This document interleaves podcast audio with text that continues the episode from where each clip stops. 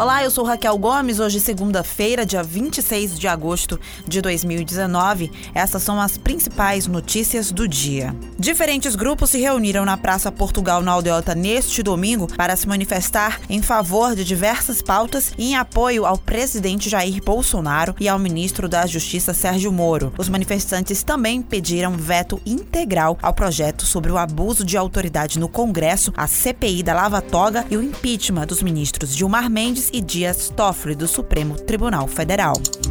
O relatório preliminar sobre a reforma da Previdência deve ser entregue nesta semana, de acordo com o senador Tasso Gereissati, relator da proposta na CCJ. A previsão inicial era que o documento fosse entregue na última sexta-feira, mas, segundo o Tasso, o volume de informações e debates sobre o tema foi bastante volumoso. Sobre a inclusão de estados e municípios, o senador afirmou que é praticamente consenso, reforçando que o coração da reforma vai ser preservado.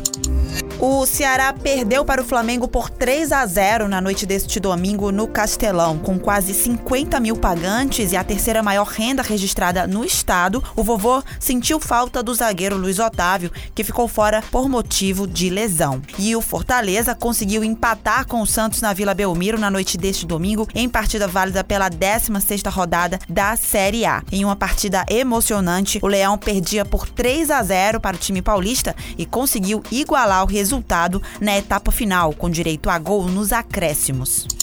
As obras do anel viário da região metropolitana de Fortaleza foram novamente adiadas e devem ser entregues agora só no início do próximo ano. De acordo com o secretário da Casa Civil do governo do Ceará, Elcio Batista, apesar de avanços com os acordos de desapropriações, os serviços não vão ser concluídos na data prevista. Essas e outras notícias você encontra no povo.com.br.